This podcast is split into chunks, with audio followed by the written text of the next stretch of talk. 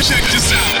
A change of quarters indicates no change in Ram aggressiveness. This is a journey into sound. A new Ram record. Somos el equipo de Los Ángeles. Somos el equipo de Los Ángeles. Oh, yeah. Whose house? Whose house? Whose house? El Mob Squad de Inglewood. Gol de Campo presenta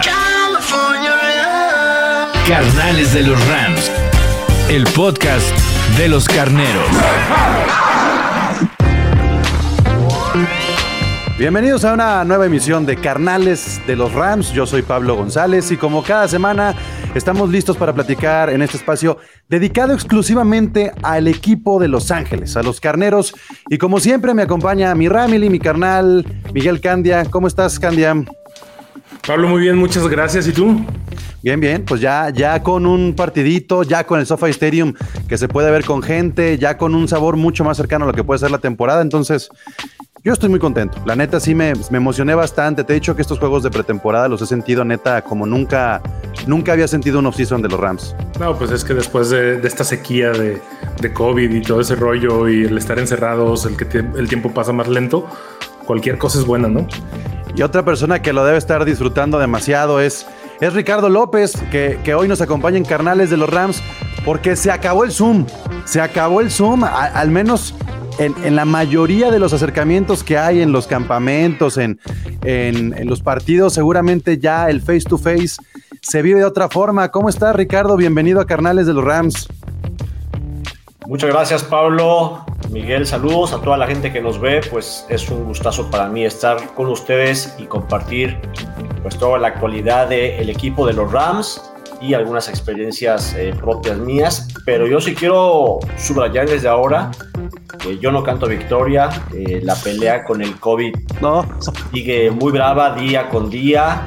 Eh, estamos viendo pues, muchos eh, casos nuevos con esta variante Delta y la NFL y los Rams, todos nosotros tenemos que seguir siendo muy cuidadosos y no bajar la guardia para evitar más contratiempos, porque ya queremos ver ese SoFi Stadium lleno. Claro. Pero el sábado pasado, el juego pretemporada con los Chargers, casi nadie tenía mascarilla y eso no es nada bueno. Exacto, no. hay que tener mucho cuidado, ¿no? Bien dices, no hay que bajar la guardia ahorita. Este, los que se puedan vacunar, vacúnense. Los que no se puedan vacunar, hagan fila para vacunarse. No se quiten las mascarillas, caray. Digo, ya vimos el, este, que Lola Palusa dio resultado tremendo de no tener tantos contagios, pero aún así no nos confiemos, por favor. Queremos ir a casa, queremos ir al estadio. Cuidémonos ¿Sí? todos. Pero, pero California ha sido un estado responsable dentro de lo que cabe, ¿no, Ricardo? O sea, al final sí viene una orden y no se cuestiona si se va. O sea, yo no tengo miedo de que, de que haya mucha resistencia por parte de los fans, como en otros estados de los Estados Unidos, donde sí puede haber un poco más de cuestionamientos, hasta de tintes políticos. California yo lo he sentido como que se han ajustado. ¿Tú cómo has, cómo has vivido tú este proceso de adaptación con, con los protocolos? De acuerdo en que California, igual que el estado de Nueva York, han sido, digamos, los más estrictos, los más responsables. La población de esos estados es más liberal, por decirlo así, contrario a los estados conservadores del sur o Florida, que es como un, una galaxia aparte. De todos modos, y considerando que la población, por ejemplo, aquí en California y concretamente en el sur de California, eh, pues es muy liberal, es muy tú sabes, muchos inmigrantes, no solo hispanos, sino también de Asia. Eh, es un estado muy, en general, democrático, pero aún así, 30-35% de la gente en el estado de California no se ha vacunado. Mm. Y, y, es por muchas razones eh, ideológicas, políticas, incluso religiosas. Y es gente que no se va a vacunar, ¿eh? Claro. Eh, así que vamos a tener que lidiar con la gente que no se va a vacunar eh, con todo y las campañas y con todos los incentivos. Digo, hasta dinero se ha dado aquí eh, loterías, todo tipo de incentivos para que la gente se vacune y de todos modos va a haber gente que no se va a vacunar, así que tendremos que aprender a, a vivir con eso, pero tienes razón, California, comparado con por ejemplo Luisiana o Florida o Texas, pues sí es dos peldaños se, se, arriba. se vale decir, a conciencia. Se vale decir Stafford comparado con este, Con este. Robert Woods comparado con Beasley. Ya, ya vamos a entrar hasta en esas comparaciones. No, ya en serio, dejamos a un lado el tema del COVID porque es, Por es favor. bien pinche desgastante hablar de esto cada, cada día.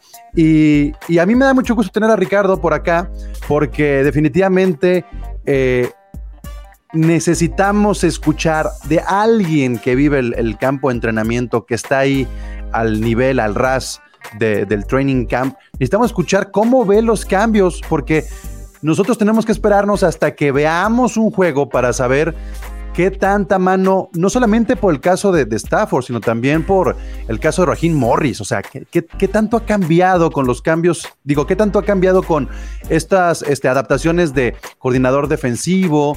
Eh, nuevas, nuevas, digo, no sé, de, hecho, Ricardo, cuando McVay incluye a un coordinador ofensivo, también cómo se vivió ese cambio y cómo está viviendo ahora en este, en este, en esta transición. ¿Cómo lo has vivido tú? Yo lo que he visto, y, y estuve ahí varios días, el campo de entrenamiento en Irvine, que es una ciudad que está una hora, una hora y media al, al sureste de Los Ángeles. Eh, vi una transición muy fluida, no vi cosas demasiado distintas a lo habitual, y esto es porque no están presentando los Rams cambios muy drásticos. Hay algunas cosas nuevas que Raheem Morris, como nuevo coordinador defensivo, está trayendo a los Rams, pero esas no las mostraron al público, esas Ujú. quedan in-house, esas eh, en el campo de entrenamiento donde hay aficionados y donde hay mucha prensa, pues presentan lo que pueden presentar, pero hay cosas que no van a mostrar hasta el 12 de septiembre y más allá ya en la campaña. El mismo Aaron Donald, cuando le preguntaron al respecto, dijo, sí, hay algunas cositas nuevas, pero tendrán que esperarse para, para verlas. Así que eso lo vamos a descubrir, igual que ustedes, cuando empiece la campaña. Lo que sí puedo decir es que hay una gran armonía. Raheem Morris, aparte de tener mucha experiencia como head coach, porque lo fue en Tampa Bay, lo fue en Atlanta como coach interino y haber sido coordinador muchísimos años, fue compañero del staff de Sean McVay en Tampa Bay bajo John Gruden. Es un hombre de gran experiencia, muy respetado. Es un hombre que disfruta estar ahí con los jugadores como pocos entrenadores. O sea, eh, vemos a Sean McVay que es como otro, casi casi como otro jugador por la manera tan intensa en la Claro. que vive la convivencia con sus jugadores y sus coaches. Raheem Morris es parecido, gozan mucho estar ahí, siempre está con la sonrisa, siempre está comunicándose con, con sus colegas asistentes o con los propios atletas, con los jugadores. Y cuando comple- eh, platica con la prensa, Raheem Morris lo hace con una gran felicidad, lo hace con gran disposición, súper positivo, creo que es la palabra. Es un hombre muy positivo que a todo le ve, eh, lo ve con el vaso medio lleno y no medio vacío, y a todo le ve pos- eh, posibilidades de éxito. Nunca ves en Raheem Morris o escuchas de él una postura eh, de duda, de es- escepticismo, de negatividad, por el contrario. Así que esa es una gran influencia que ya se transmite con la defensa de los Rams. Entonces, en conclusión, va muy fluida, muy smooth, como dicen en inglés, esta nueva llegada de Raheem Morris y vamos a ir descubriendo poco a poco, ya cuando lleguen los partidos, qué cosas nuevas va a haber en el esquema de esta defensa de los Rams, pero lo que también es muy cierto es que las diferencias serán primeramente de personal, porque vamos a tener algunos jugadores nuevos cubriendo vacantes en esa defensa. Vamos a ver quién inicia en la línea, en la línea defensiva con ah, Sebastian Joseph Day y Aaron Donald. Vamos a ver quién inicia en linebacker exterior del lado opuesto a Leonard Floyd. Vamos a ver si los linebackers interiores siguen los mismos o por ahí el novato Ernest Jones o algún otro aparece como titular. Y vamos a ver quién va a reemplazar a final a eh, Troy Hill como esquina, porque yo confío que Taylor Rapp lo hará en lugar de John Johnson. Sí, y la- o sea, no, no son cosas que podamos ver en la pretemporada. Queda muy claro que los Rams están usando la pretemporada para ver más el segundo equipo que el, que el equipo titular. Eh, jugaron O contra el los. tercero, ¿no? O, el tercero, pues sí, hay posiciones donde, donde se necesita, pero también comienza a ver estos cepillados que, que dejan un poquito más de, de claridad de por dónde van las cosas. Candy, ¿a ti qué, qué fue lo que más, como, dónde pusiste el ojo en el juego contra los Chargers? Porque son pocas las posiciones, pero definitivamente había mucho morbo en, en algunos este, hombres, ¿no? No, mira, le puse mucha atención a, Jacob Harris. Eh, creo que va a ser malamente juzgado por ese balón suelto que tuvo este, en la primera mitad del partido pero creo que, sigue teniendo mucho, mucha tela de donde cortar. Creo que puede ser un, ala cerrada que en un futuro nos va a dar eh, gusto y nos va, a dar satisfacciones. También le puse mucha atención al tema de los corebacks. Hope, eh, Bryce Hopkins, se me fueron los nombres.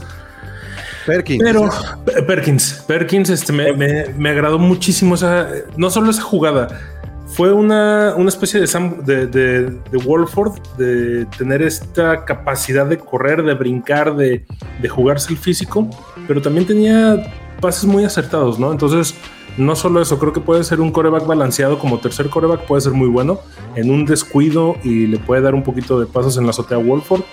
Eso fue, eso fue lo que le puse atención a eso y obviamente a la desagradable e infortunada pelea que hubo en las tribunas. Sí, pero que deja una lección. Ricardo, tú, tú el caso, digo, la neta es que Perkins se llevó como el highlight de la semana 1 de pretemporada, o sea, veíamos en todos lados ese salto, pero más allá de la fotografía, ¿cómo tú has visto a Perkins también en el entrenamiento y qué tipo de rol podría tener él? ¿Va, va a aguantar el corte o es alguien que, que los Rams también pueden guardar para que no lo vaya a tomar ya por el reflector que tiene algún otro equipo? Yo creo que Perkins va a seguir el mismo rol de la campaña pasada va a ser el, el, coreback, vamos a decirlo así, de emergencias. No va a estar activo los domingos o los lunes, los días que jueguen los Rams. Va a ser un, un coreback de escuela de prácticas, el coreback del equipo scout. Un coreback que todavía sigue en desarrollo, pero que difícilmente veremos en juegos de la temporada regular.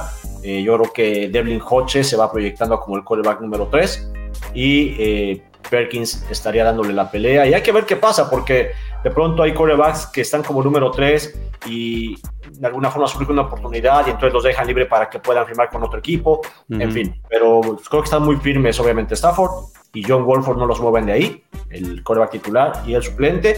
Y luego Hodges sería como el tercero, o Perkins, eh, o los dos, o alguno de los dos tal vez no se quede en el equipo por conveniencia propia. Eso está por definirse en las siguientes claro. semanas. Pero yo a Perkins, Bryce Perkins, lo veo como un coreback que va a seguir desarrollándose y que no vamos a ver activo los domingos. Se llevó la foto y no solamente por su habilidad atlética y corriendo el balón, en un momento dado completó siete pases seguidos después de que el primer pase fue una pedrada horrenda. Así que mostró buenas cosas, sí. pero estando en el estadio y conciliamos Troy, Santiago y un servidor, Troy que es el cronista oficial en español de los Rams, en que Hodges es más coreback. Uh -huh. Hodges con menos eh, condiciones propicias en el campo, eh, le, sacó más jugo, claro.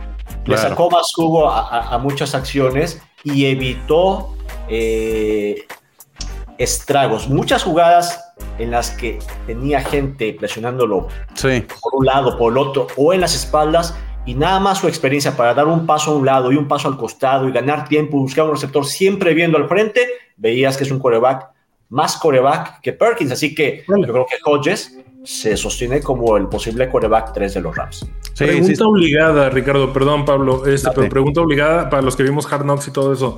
Deonte de Ion como corner, ¿cómo lo ves? Este, ahora sí la libra del corte, ¿se vuelve a quedar en el practice squad o ya? ¿Cómo este, te encanta hablar de Dion? Pero está bien, sí, sí, sí. Me, te... me, me, cae, me cae, muy bien, es un sí. tipo que me cae te muy bien. Comprarías o sea, el jersey, yo estoy seguro de Claro, ahorita que, que, lo está diciendo Ricardo de Raheem Morris, de, de que es un tipo alegre, positivo y demás, se me figura mucho de Ion y creo que eso puede ser la diferencia entre que se quede en el practice squad y que vaya a jugar al tener a, a Raheem Morris como coordinador que diga, bueno, a lo mejor lo que le falta en talento lo compensa con actitud. ¿Tú cómo lo ves, Ricardo? ¿Cómo lo has visto en los entrenamientos? ¿Qué opinas de...? Digo, es un, es un tipo que jala mucho a los reflectores por su personalidad, ¿no?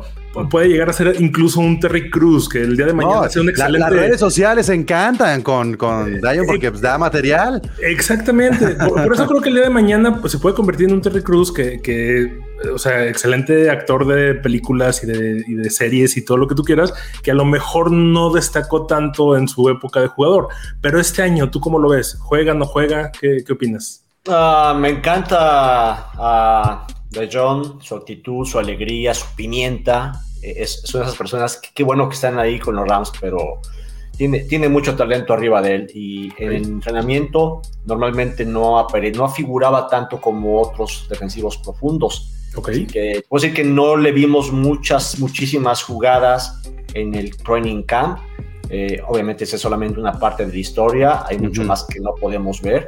Eh, y simplemente creo que tiene por delante a jugadores mejores. Bueno, es que más no, hechos. no más al mejor cornerback de toda la liga, ¿no? Nada más empezando Nada más. por ahí. Pero si a Deontay John sigue trabajando fuerte, si sigue ganándose la confianza de sus coaches, evidentemente todo puede pasar. O sea, tocamos madera, pero siempre está el factor Sí. de alguna lesión o lesiones. Y en una secundaria de los Rams que es muy fuerte, si por ahí surge la necesidad, alguien tiene que levantar la mano. Y los Rams son muy dados a ir con su gente, la gente en la que confían. Así que él se está ganando un lugar poco a poco. Algún día tal vez le llegue la oportunidad y veremos si la aprovecha. Pero en principio yo no creo que pueda aparecer los domingos tampoco. Creo que es un tipo que seguirá desarrollándose y esperando su oportunidad. Simplemente creo que tiene por delante mucha gente que obviamente es mejor como Ramsey, como Darius Williams, que hay que ver qué pasa con él después de esta campaña. Sí. Y eh, luego está David Long, que lo ha hecho bien. Sí. Y luego está el novato Robert Rochelle, que causó una buena impresión antes de que quedara fuera algunos días. Y luego vienen otros cuantos. No Ajá. solamente de Sí, Deontay es- Johnson. no, no- no es el directo, luego, luego, ¿no? No. Ok. Entonces es, es buena la competencia, es sana la competencia y nadie le puede negar ni a él ni a ningún otro la aspiración de un día aparecer en el campo con los Rams. Hay que, hay que disfrutarlo en, en- en el off-season, sobre todo porque Es cuando es- lo vemos. Sí, pues es que tiene todo el carisma. Eh, yo, yo puse mucho el ojo en, en los equipos especiales, Ricardo, sobre todo regresar las patadas. Yo quedé muy contento con, con- quedé mucho más tranquilo. Después de que el año pasado me quejé mucho de que Cooper Cup estuviera siendo un improvisado y, sobre todo porque arriesgas el físico de Cooper Cup, no porque no sepa regresar patadas, sino porque arriesgas el físico. Eh, quedé muy tranquilo. Creo que, creo que se trabajó con los equipos especiales y vimos regresos de muchas yardas que, que si se afinan y que si en la temporada podemos regresar a estas sorpresas de las que nos tenías acostumbrado Bones, creo que podemos tener equipos especiales muy competitivos y con sorpresas que nos den muchas satisfacciones, ¿no? Sí, tienes buen ojo, Pablo. Eh, hubo muy buenas cosas de equipos especiales el sábado, eh, en- incluyendo Tutu Adwell, que aunque se le negó ese gran regreso por un castigo, pues ahí queda la velocidad, la explosividad, la habilidad para regresar patadas. Y luego lo que vimos de Raymond Calais fue muy Ujú. destacado porque tomó el balón pegado a la banda derecha, leyó perfectamente la jugada, se fue al otro Al lado del otro campo, lado. tuvo una ganancia importante con buenos bloqueos también. La banca celebró con euforia ese, ese buen regreso, pues porque los compañeros ven a todos estos jóvenes lo duro que trabajan y cuando tienen una jugada exitosa, todo el mundo está en la misma página y todos se apoyan. O sea, veíamos cuando entró Bojorques a patear despejes, Bojorques que es eh, este hombre hispano que llegó para darle competencia a Johnny Hecker. Cada vez que Bojorques tuvo un despeje, tuvo uno bueno y uno regular, el primero que entró al campo a felicitarlo, ¿quién creen que fue? Johnny Hacker. Johnny Hecker, ¿no? Que además es- es- esa, esa hermandad que se está dando en el equipo que, que no es, oye, estamos compitiendo por el lugar, sino al contrario, estamos No, y es compitiendo por ser el mismo equipo, ¿no? Yo, creo hay- que Hacker es el jugador más buena onda. O sea, neta, eh, se ve, se ve luego, luego cómo fue a abrazar a sus excompañeros cuando jugaron con Dallas, cómo es el primero que llega a los entrenamientos, siempre a disposición, ¿no, Ricardo? es un, es un tipazo. A mí me, me encanta la, la actitud, la personalidad, el profesionalismo de Johnny Hecker. Para mi gusto es el consumado profesional. Y pase lo que pase con él, porque por ahí la llegada de Bojorques de alguna forma eh, mete la idea de que sería su reemplazo, si en algún momento por cuestión de nómina tienen que dejarlo ir o si su nivel de juego va bajando, que no tuvo su mejor campaña la pasada, no porque fuera mala, simplemente porque las anteriores habían sido brutalmente buenas, pues eh, sabemos que él siempre se va a comportar con la mayor altura de profesionalismo. Es un gran tipo, es un amigo de mucha gente, no solo jugadores, sino eh, staff, empleados y también se llama bien con los reporteros, porque él es un gran comunicador. Yo descubrí a Johnny Hecker en Los Ángeles cuando yo todavía no estaba con los Rams y lo descubrí escuchando su programa de radio. Hacía un programa de radio acerca de los Rams cada semana y me encantaba escucharlo porque era como, como estuve hablando con ustedes, era un locutor hablando súper divertido de fútbol americano y hablando de todo. De Entonces, lejos, este, o sea, nos estás diciendo que tenemos la posibilidad de algún día estar jugando en los carneros. empieza a soltar, empieza a soltar la piernita a ver, a ver si, Y a ver si le además, llegas a Johnny que el hombre de la pierna de oro, como lo hemos bautizado. y el brazo, o sea, porque cuántos jugadores tienen la posibilidad de sorprender como corebacks. Eso es lo que te quería preguntar también. ¿Has visto lanzar a Bojorquez? O a Bojorquez? O sea, ¿tiene sorpresa por ahí con el brazo o, o estamos muy lejos de tener algo así este, supliendo a Hecker? No lo he visto hacer nada de eso y, de nuevo en, Ir- en Irvine no muestran muchas cosas. Eh. Lo que vi con equipos especiales fue mucha práctica. Deja una GoPro, de Ricardo, ahí. patadas. Cómprate una cámara de estas incógnitas, un encendedor que son de cámara, El cosas sombrero así, de ¿no? Homero Simpson que, que suena la abejita y. No, pero, pero Hecker es un gran, como dijiste, es un gran pasador y el año pasado yo me quedé esperando igual que ustedes todo el año a ver esa jugada sorpresa que desatorara algún partido. Ujú. Y hubo juegos en los que decías, los Rams necesitan un chispazo, necesitan algo que los prenda, un Johnny Hecker, pero Sí. John Bonamigo nunca se animó a mandar esa jugada como John a, a. Pauls, eh, Fa- Fassel lo hacía Sí. y, y muchas veces esa chispa se perdió, así que no fue un buen año de equipos especiales para los Rams, no tuvimos ese gran regreso de Simba Webster, no tuvimos la mejor campaña del mismo Johnny Hecker, hasta que Matt Gay le dio estabilidad al tema del pateador del lugar, esa fue digamos la nota más positiva, y yo y, y Matt Gay se ve bien este año, ¿eh? lo veo muy fuerte Sí. eh, en el camp, training camp, metiendo tremendas patadones, por cierto a Austin McGuinness le dieron las gracias a los Rams hace pocos días, así que está muy claro quién es nuestro pateador. Es que, es que con los equipos especiales no sabes lo importantes que son hasta que te fallan. Exacto. O sea, la, la neta es que un equipo especial dices, ah, pues el, el- el que despeja quién, cómo se apellida, cómo se llama, eh, quién regresa las patadas, ah, pero cuando te fallan, dices, chale, ay, Pero, se me. pero- pero ustedes y, y- y- y muchos aficionados y un servidor, conforme te vas metiendo en la dinámica de un equipo y de una temporada, empiezas a apreciar el valor de los equipos especiales y cuántas veces Johnny Hecker no sacó a los Rams de un aprieto con patadas de 60 yardas sin regreso que cambió la posición del terreno de juego y eso permitió cambiar un partido. ¿Cuántas veces no hemos visto eso? Eh, obviamente las patadas de, de gol de campo de punto extra son, son vitales, pero un buen despeje, una buena cobertura puede cambiar el momento de un partido y yo todavía confío mucho en que Hecker siga haciéndolo esta campaña y varias más. Y nos Sí, acostumbramos al Pro Bowl, Candia, de el coordinador de equipos especiales, el que despeja y el que mete los goles de campo del mismo equipo. ¿Cuándo se vuelve a repetir eso? O sea, Muy difícil. Creo que no se da desde, desde Jeff Wilkins, que pasaron 14 años, se volvió a dar y no creo que vuelva a pasar en una muy buena temporada. Pero Hablando de los traidores, como les dijo Hecker. Exactamente. va a llegar, de- va a llegar de Tom Cruise show me the money, show me the money. Pues ni modo, pues no, pero les, to- no les tocó estrenar cuentas- estadio. Esa, esa frase tan, tan importante, ¿no? De las ofensivas llenan estadios, las defensivas ganan partidos, pero los equipos especiales ganan supertazones. Y, Y eso es lo que, lo, lo que, sí, a final de cuentas, nosotros hay que tener bien en cuenta, ¿no? No hay que dejarlo pasar. Sí, sí, sí. Bueno, pues eso es lo que pasó con los Chargers. ¿Qué esperaríamos contra los Raiders y qué esperaríamos contra los Broncos?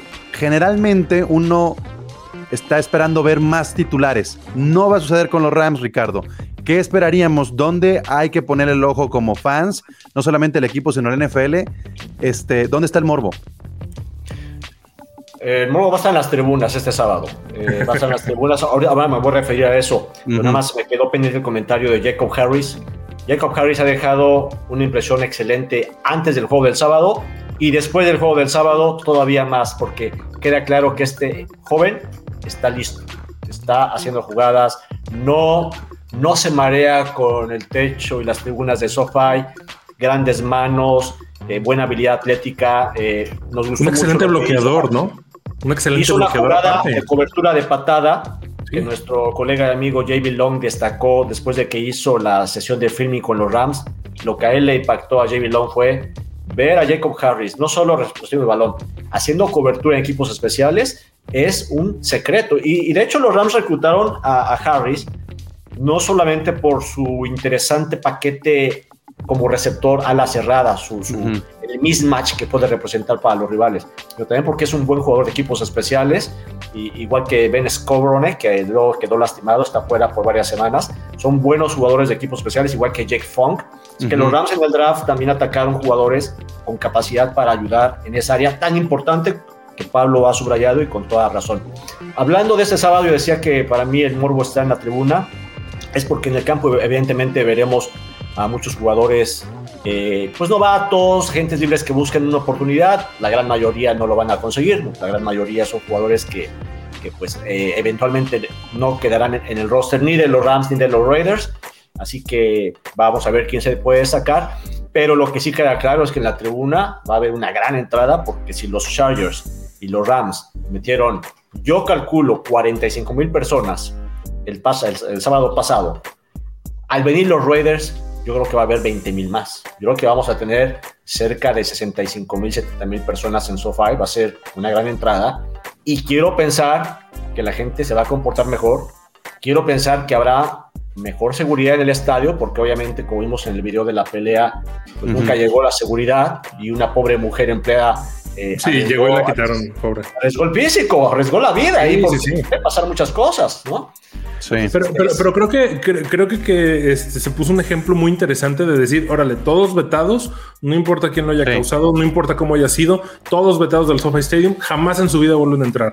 Creo que eso va, va, va a bajarle mucho los ánimos, pero como dices también, Ricardo, vienen los Raiders, otro equipo que en algún momento estuvo en Los Ángeles, que durante mucho tiempo estuvo en Oakland, California, y que aparte sabemos que son fanáticos mayormente violentos, ¿no?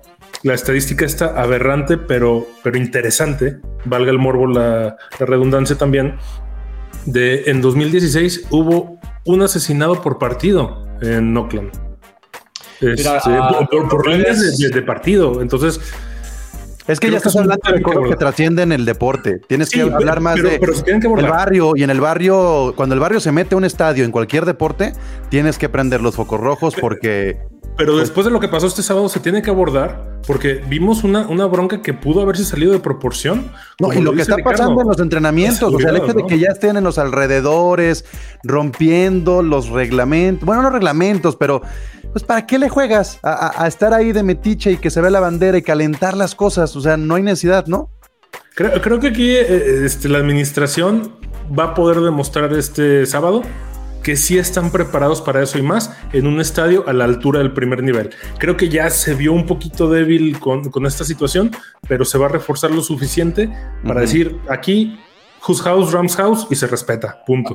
Además, déjenme decirles que yo hice dos horas y media desde que salí de mi, de mi casa hasta que me senté en el palco de transmisiones y no porque hubiera mucho tráfico en el freeway, sino porque llegando a- al, digamos, la- las calles que rodean SoFi, los eh, alguaciles del sheriff de Los Ángeles tenían un operativo especial y no te dejaban entrar. O sea, tuve que dar tres diferentes vueltas y prácticamente tuve que darme una entrada, una, una ilegal para poder ponerme en, posición de entrar al estadio. Ni el charolazo funcionó, Ricardo, ni el charolazo. Ni el, chero- no, ni el charolazo funcionó, eh, señores. Entonces, este, hay que organizar, no solamente dentro del estadio, sino también afuera del estadio, la logística. Y hablando de los Raiders, una de las franquicias que yo les tengo obviamente más respeto y, y puedo decir, una parte de mí le tiene cariño a los Raiders por lo que le han dado a la NFL, vamos a decir. Hay muchas rivalidades que no existirían y no se entenderían sin los Raiders. Y Ujú. bueno, Tom Flores acaba de ingresar al Salón de la Fama y, y es un hombre al que yo tengo inmenso respeto y admiración. Pero no podemos negar que los aficionados de los Raiders pues muchos son muy violentos. En Los Ángeles, ustedes tal vez vieron aquella, aquel documental sobre este movimiento de pandillas ligado a los Raiders cuando jugaban en el Coliseo, ¿sí? El, el movimiento rap, gang y Raiders, y veías a los eh, pandilleros con su gorra de los Raiders. Esto Claro. fue cuando jugaban en Los Ángeles en los años 80. En esa era es cuando ganaron un Super Bowl, el último Super Bowl ganado por un equipo de Los Ángeles. Entonces, desde ahí se quedaron y todavía están aquí, en, en Los Ángeles, como también lo están en el norte de California, como lo están en otras partes del país. Así que tienen que estar preparadas las autoridades porque el sábado es posible que tengamos algunas peleas. Hay que evitarlas y hay que pedirle a los fans de los Rams que sepan cuidarse, que no se enganchen con los provocadores, porque no van a faltar. Que entre ellos tampoco Híjole, me, me pegaste, me pegaste directamente este, ese ese cebollazo. ¿eh? Digo, me ha tocado estar en varios partidos. Uno en Arizona, donde tuvimos una bronca. Otro en el Coliseo este, contra Green Bay, donde tuvimos una bronca. Porque, bueno, también estaban muy calientes los ánimos. eh, gente con gorra de maga nos vieron a nosotros latinos. eh, y si nos enganchamos a algunos de nosotros, ¿no? Pero con eso que dices, creo que eso es lo más Es importante. que, fíjate lo que estás diciendo, este, Candy, es bien importante. Se está viviendo un ambiente en los Estados Unidos de tensión, eso ya lo sabemos todos. Pero el COVID nos, nos aisló, nos metió a nuestras casas. Y ahora que salimos hay mucha euforia, hay mucha euforia porque pues se guardó, se guardó mucha energía. ¿Cómo se siente la ciudad, Ricardo? No solamente en el tema del americano, el hecho de que sean protagonistas los Clippers y los Lakers al mismo tiempo, el hecho de que ya haya dos equipos de fútbol protagonistas como Los Ángeles y el Galaxy, deportivamente hablando, entre las pandillas, los barrios y la afición y la pandemia, ¿cómo se siente esta euforia? Eh, y, y qué hacen las autoridades también como para ponerle un poco de hielo y que no se salga de control? O, o los Rams son otra cosa, otra, o- o, digamos, no tiene ya nada que ver con, con lo que pasa también con otros deportes, es otra cultura. Yo no he detectado eh, muchas peleas entre fans de los equipos de aquí. Vamos a decir que se peleen los fans del Galaxy con el LAFC o, o cuando era Chivas USA, o que se peleen los, los fans de, de- de los Dodgers con los de los Angels o de los Lakers con los de los Clippers. No tanto así. Sí hay muchos episodios violentos en Dodger Stadium, muchos, no, no, Sí. no pocos, muchos, y algunos incluso que se convirtieron en noticia mundial, eh, como la vez que hace unos ocho años un fan de los gigantes en el juego de apertura de la campaña fue brutalmente golpeado y quedó en una silla de ruedas. Y fue, fue tremendo ese caso porque lo golpearon simplemente porque llevaba su gorra de los gigantes y porque estaba apoyando a su equipo. Lo siguieron al estacionamiento, que en ese tiempo estaba muy oscuro, y le dieron una tremenda golpiza. Y no fue la última vez. Pasa mucho en Dodger Stadium, donde hay unos aficionados bastante rudos, algunos que están ligados también a pandillas. Así que es un poco el, eh, el ambiente en Los Ángeles, no solamente en NFL, pero no tanto por rivales de la ciudad, Mm. sino más bien Sino por de, de afuera, exacto. Y, y los Raiders se prestan mucho para que Totalmente. esa tensión florezca. Hablabas de la pandemia, es cierto. El- la pandemia ha hecho que mucha gente acumule no solamente mucha impaciencia y mucha tensión, sino mucha furia contenida por la frustración de que te ha implicado que no puedes hacer las cosas que te gusta, porque mucha gente se quedó sin trabajo, porque Claro. mucha gente no tiene para comer, porque mucha gente perdió a seres queridos. Y Sí. Sí. de- cuando sale a la calle esta gente y a lo mejor hay una provocación o algo le sale mal, esa furia puede emerger de manera descontrolada y ahí es donde se pueden producir percances. Ha habido mucho crimen en Los Ángeles en los últimos meses. Las tasas de criminalidad son muy altas. Hay muchos asesinatos. Diario, yo que edito noticias para el diario La Opinión, pues los temas son de criminalidad, desgraciadamente, en las ciudades que rodean a Los Ángeles y propiamente la ciudad de Los Ángeles. Es que di- dice, dice Hassan Álvaro, ¿no? Este, me voy a robar un poquito su frase porque me gustó mucho. Ahorita con este tema de la pandemia, creo que todos estamos al 99. O sea, estamos a un grado de hervir. No toques ese número, Candia, ese número es No, sagrado. eh, Mejor diría el 98. Es que estoy hablando en grados Celsius, pues. eh, eh, a la temperatura a la que hierve el agua en grados Celsius. ok, Estamos ok. a un grado de hervir todos, ¿no? Digo, también hubo un episodio súper lamentable este fin de semana de la marcha de los antivacunas afuera del, del town hall, este, y que se hizo un relajo también, se agarraron a golpes, hubo muchos heridos. Este, el ambiente está muy polarizado, eh, estamos todos muy estresados, estamos todos muy tensos. Si algo tenemos los fanáticos de los Rams es que somos muy, muy apasionados. Este, creo que, y, y repito, aunque parezca disco rayado, me quedo con esa frase de Ricardo de no nos enganchemos. Es un juego y siempre tenemos la próxima semana para mejorar si algo sale mal y siempre tenemos la próxima semana para estar tranquilos para que si algo salió, salió bien, siga saliendo bien. Este, Sí, porque yo creo que, ¿sabes qué dice? ¿Qué pasa? También que sentimos que el fútbol americano es un deporte de mucha hombría y que hay que ser muy valientes, pero yo creo que muchas veces pasamos de ser eh, muy valientes y, y muy orgullosos a ser tontos, porque si hay un tipo que lo único que está buscando es un pleito, lo que tienes que hacer tú es usar tu inteligencia para burlarlo. Él lo que quiere es que caigas en la pelea, porque no le importa que se lo lleven a la cárcel. Claro. Lo que quiere es llevarse de corbata a los que se pueda. Sí. Y, y entonces eh, hay, hay que ser solamente cuidadosos, cuidarse de uno mismo, cuidar a las familias, la gente con la que uno va, eh, porque sí, el diablo anda suelto. De Sí. pronto. Y, y en lo deportivo, este, ¿qué tendríamos que esperar? Porque también em, creo yo que conforme se vaya avanzando y conforme veamos los cortes, vamos a ver un poquito más de exigencia, sobre todo en aquellos que están buscando quedarse en el roster. ¿Cuáles serían las posiciones, Ricardo, que dado el rival, tendrían que ser como, como muy, muy, muy de llamar la atención para el aficionado de los Rams y obviamente también para el, para el cocheo que tiene el equipo? Ah, Que, que es curioso porque en la tarde me llamó Cristian Echeverría, que es el cronista en español de los Raiders. Ujú. Quería preguntar un poco sobre eh, qué jugadores le, eh, le- le sugeriría seguir de los Rams en la, en la transmisión del sábado. Y le decía, no te pierdas mucho en los jugadores que no se van a quedar con el equipo. Enfócate en los siguientes. Tutu, Ujú. Echo Harris, Ernest Jones. Ernest Jones calladamente tuvo un muy buen partido, estuvo muy activo contra los Chargers en la línea y en coberturas de pase, que es una de sus fortalezas. Y yo quiero ver más de él porque creo que puede dar todavía mucho más. Y, y- y puede ahí meterle presión a, los Mika Kaiser y a los Kenny Young y a los Troy Reader.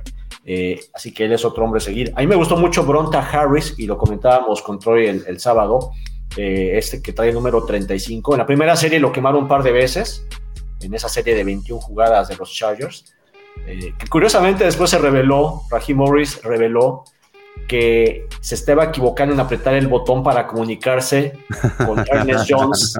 Y entonces Ernest Jones tuvo que improvisar, nunca tuvo comunicación directa con su coordinador defensivo. Y tal vez por eso fue la serie de 21 jugadas, porque los Rams no estaban bien, bien comunicados, y es porque eh, Raheem Morris se estaba equivocando en, en- en el botón que estaba apretando para comunicarse con su... Qué bueno que ese error cae en la pretemporada para que cuando suceda la corrección sea en automático y tengan ahí una señal o algo. O volver a las improvisar, ¿no? tarjetitas, ¿no? O algo así. ¿Qué ha pasado en la temporada regular? Donde el micrófono o el sistema se descompone y Sí. entonces el coreback se enoja y está ahí a señales. Pero sí que bueno que pasó o- o pasa mucho cuando se va a Seattle, también un poco esta falta de comunicación por el, porque no escuchan después entre ellos con tanto ruido que hay, ¿no? Exacto, y que por eso los equipos practican a señales cuando van a jugar con los Seahawks, aunque el año pasado ese no fue problema. Eh, pero sí, Ernest Jones es un hombre a seguir, creo que es de los que eh, hay que ponerle atención este sábado, Eh, hay que verlo otra vez activo, haciendo jugadas en el backfield, haciendo jugadas atrás en, en coberturas de pase. Eh, y en la línea ofensiva, pues no va a jugar nadie de los que nos interesa y el que podía jugar que nos podía interesar, que es eh, Tremaine Andrew, que es el tackle derecho, el 72 que jugaba en Clemson, eh, salió lastimado hoy del scrimmage con los Raiders. Este, este, este miércoles fue el primer scrimmage con los Raiders y salió poco lastimado, así que vamos a ver de qué se trata. Hay una segunda parte de este scrimmage con los Raiders este jueves, ahí vamos a estar para ver qué, qué podemos enterarnos, qué podemos ver. Entonces no vamos a ver mucho ese lado. Y la otra parte que hay que ver, pues son equipos especiales, hay que seguir viendo a Johnny Hecker y a, y a y hay que seguir viendo las coberturas de patadas y también ver más a Matt Gay. Pero pues es, es, es, es poco lo que se puede eh, marcar desde ahora, porque muchos jugadores eh, están ahí realmente con mínimas posibilidades de quedarse con los Rams y más bien están buscando ganar experiencia y seguir avanzando poco a poco en el proceso de sus carreras. Qué malo por los jugadores, pero qué bueno por el equipo, ¿no? O sea, señal de que el equipo está lo suficientemente sólido para no tener que estar buscando ahorita entre los novatos quién pueda entrar de, de oye, ya nos surge. Creo que eso habla también de la solidez del equipo, ¿no? O sea, estás hablando como, como que San Francisco no se ha decidido por su coreback, eso es lo que quieres decir, Candia. no, no quise decir nada. Pero fíjate, No, a ver, aquí estamos hablando de los Rams. No, Hablando bueno, pero es los rival de Rams. división. Sí, bueno, pero. Hablando de los Rams, los Rams son uno de los equipos más decididos en el tema de no usar la pretemporada eh, de la manera tradicional. Los Rams simplemente desisten eh, invertir mucho en la pretemporada. Para ellos más, es más importante lo que pasó hoy y este jueves en el scrimmage con los Raiders, lo que pasó hace algunos días en Oxnard con los Cowboys. Esos son los juegos de pretemporada totalmente de los Rams. Lo del sábado pasado, lo de este sábado y lo del siguiente en Denver, pues eh, básicamente son compromisos que se pueden aprovechar, porque siempre hay jugadores ahí, hay que verlos, obviamente.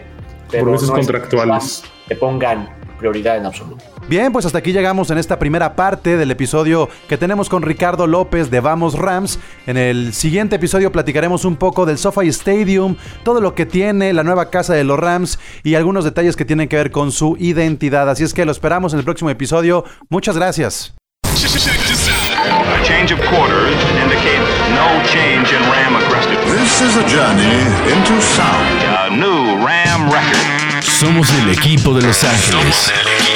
Oh, yeah. Whose house? Whose house? Whose house? El Mob Squad de Inglewood. Gol de Campo presenta Carnales de los Rams. El podcast de los carneros.